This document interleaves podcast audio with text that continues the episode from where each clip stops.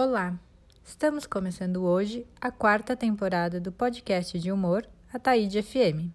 Sejam todos bem-vindos.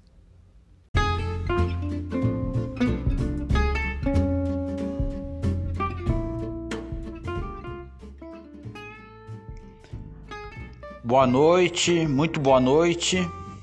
Boa noite a todos. Selecionei para esta quarta temporada alguns contos que escrevi antes da virada do século 1998, 1999, 2000. Temas variados. Importante lembrar também que esta é uma obra de ficção. Qualquer semelhança com pessoas ou fatos terá sido mera coincidência ou não.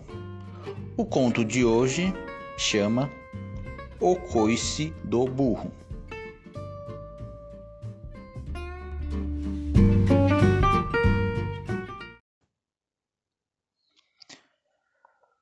No interior do Ceará morava o Juvencio.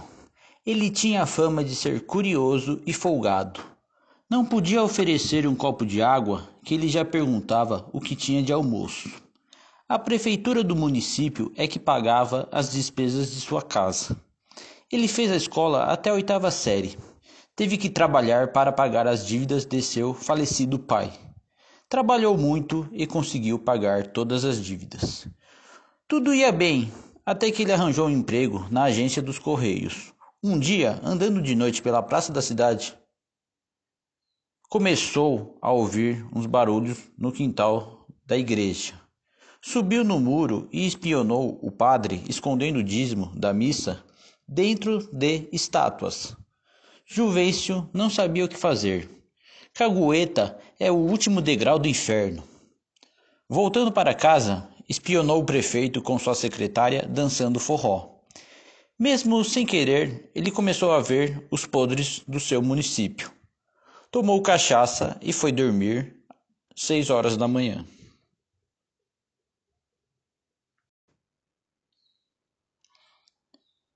No dia seguinte, ele não foi trabalhar. Porque o padre diz que não tem dinheiro para a reforma da igreja. Porque o prefeito jura ser o marido mais fiel do Ceará. O padre esconde o dinheiro nos Santos e o prefeito dança forró com a secretária.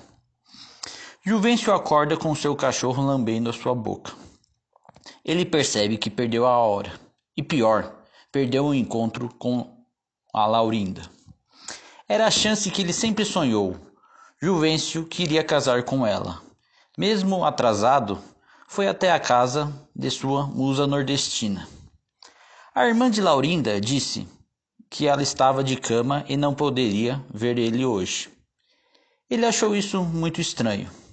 Subiu no telhado e viu a Laurinda na cama. Só que ela não estava doente, ela estava com outro dançando frevo. Juvencio pensou em se matar. Porém, desse dia em diante, ele resolveu bisbilhotar a vida dos outros. Viu na agência dos Correios que a Clementina recebia mais de 12 cartas por semana. Clementina era esposa de Ostramiro. Ele era um rico dono de fazenda que morava no mesmo município de Juvencio. Juvencio abriu uma das cartas de Clementina. Ele achava que essa era a carta de um amante da capital. As cartas eram para o Ostramiro só que vinham endereçadas para Clementina. Depois de ler uma das cartas, descobriu que o Ostramiro vendia ilegalmente café para outros países. Juvencio achava que ele tinha que pagar os impostos, mas em seu município, como em boa parte do Brasil, só os mais humildes pagavam impostos.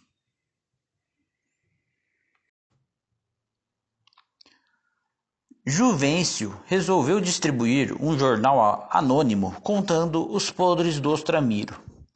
O jornal causou polêmica no município.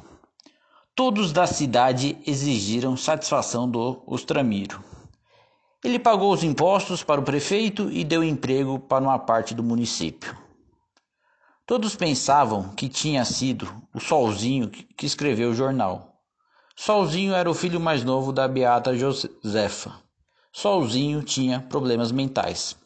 Juvencio não queria destruir o município. Ele queria apenas tirar esse peso da sua consciência.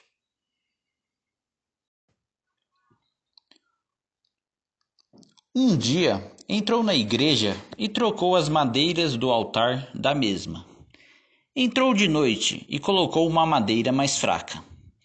No meio da missa, o santo caiu do alto do palanque e quebrou.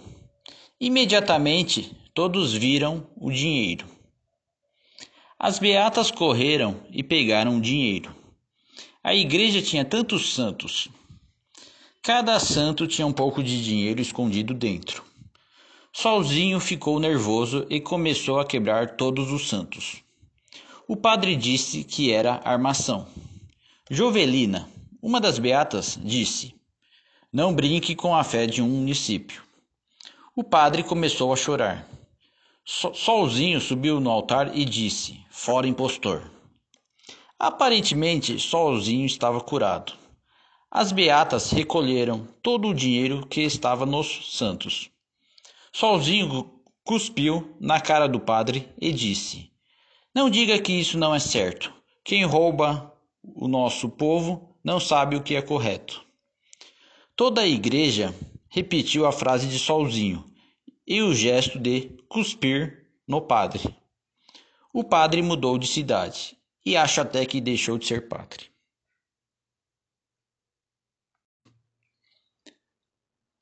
Juvencio tentou apoiar o padre, mas viu que o padre teve a sua lição por enganar os seus fiéis. Solzinho ganhou uma estátua no centro da praça. Embaixo estava escrito: O homem que abriu os olhos desta cidade. Solzinho sempre será lembrado neste município. Quatro anos depois, Solzinho curou a sua doença mental. Solzinho desmascarou o padre com 13 anos e com 17 anos já estava curado. Solzinho partiu para a cidade grande, prometendo voltar com benefícios para o município. Uma pessoa determinada com certeza vencerá na cidade grande. Juvencio ficou afastado de Laurinda por seis anos, depois de ter armado o incidente da igreja. Viajou para a capital e disse para Laurinda esperar por ele. Voltou para o seu antigo município e marcou seu casamento com Laurinda. Casaram e deram uma grande festa no município. A mãe de Juvencio trabalhava na capital Juvencio voltou como dono dos Correios do Ceará. Laurinda sempre sonhou com a noite de núpcias.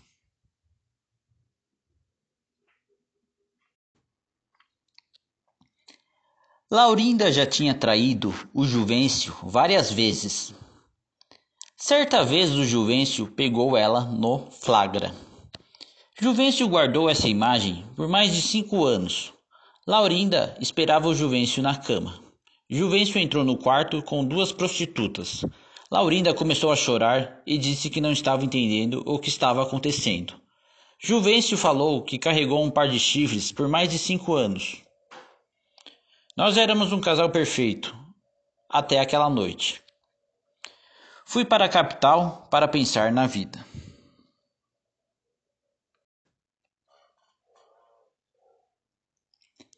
Então entra no quarto o Walter Hilton.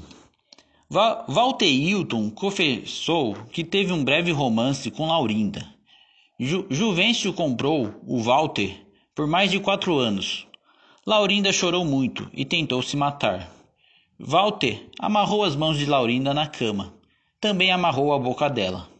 Juvencio passou duas horas com as prostitutas na frente de Laurinda. Juvencio saiu do quarto e foi tomar um levanta-defunto no bar. Ele nunca tinha bebido tanto. Juvencio estava na mais pura manguaça. Dois garotos pa passam contando que iam observar um cruzamento de uma égua com um cavalo. Juvencio sai do bar e resolve dormir num celeiro. Nesse celeiro tinham dois cavalos. Juvencio achou que a égua era sua eterna amada Laurinda. Dois meninos sobem no telhado para observar. Já estava quase nascendo o sol.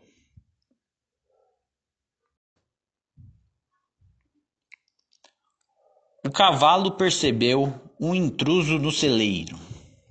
Juvencio resolve montar também no cavalo. O cavalo fica bravo e dá um coice no pobre Juvencio. O dono dos cavalos tinha esquecido de tirar a ferradura desses dois cavalos. Juvencio toma um coice do cavalo na sua barriga.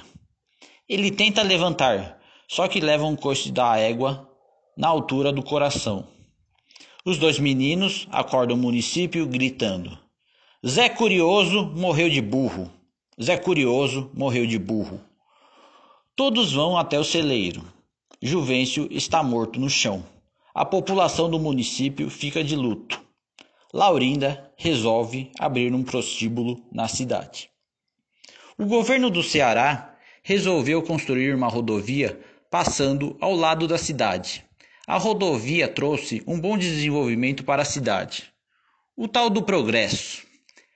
Acharam um livro de anotações do Juvencio que estava escrito: Senhor, me ajude a suportar os podres das outras pessoas. O historiador acha que foi o Juvencio que denunciou o padre Eustramiro.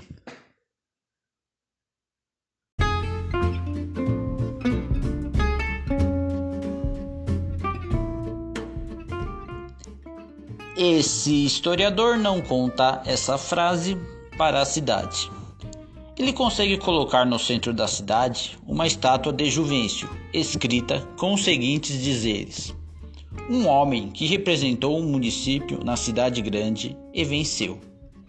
Solzinho era o apelido do hoje conhecido Sovado.